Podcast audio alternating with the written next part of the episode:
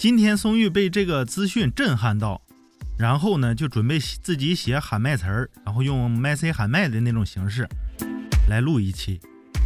嗯，先说一下资讯吧。资讯来自人民网，说致敬老师用十厘米残肢绑粉笔写板书啊，坚守深山教育。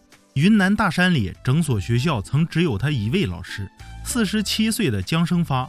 多年前，为了抢修村里被大雪压垮的电线，不幸被高压电呐击成了重伤，失去双臂呀。如今他用嘴翻书，用粉笔绑在仅剩十厘米的残肢上写字，用衣服擦黑板。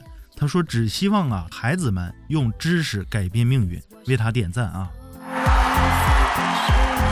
然后，正当松月准备这个喊麦的时候，就想着跟朋友商量一下，就问了一下慧贤，她是广东的小姐姐，我就问我说：“慧贤，你感觉喊麦赞美这位老师怎么样呢？”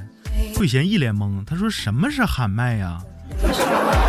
松玉无语了啊，所以话不多说。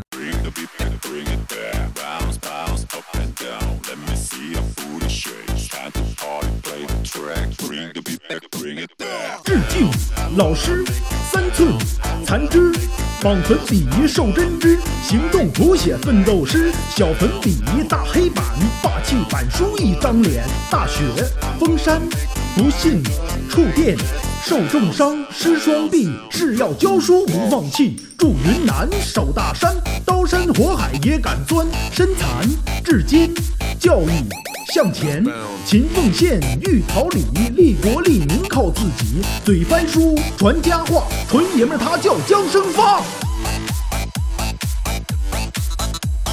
小白的第一次喊麦啊，希望大家能够喜欢。我是松玉，咱们下期再见。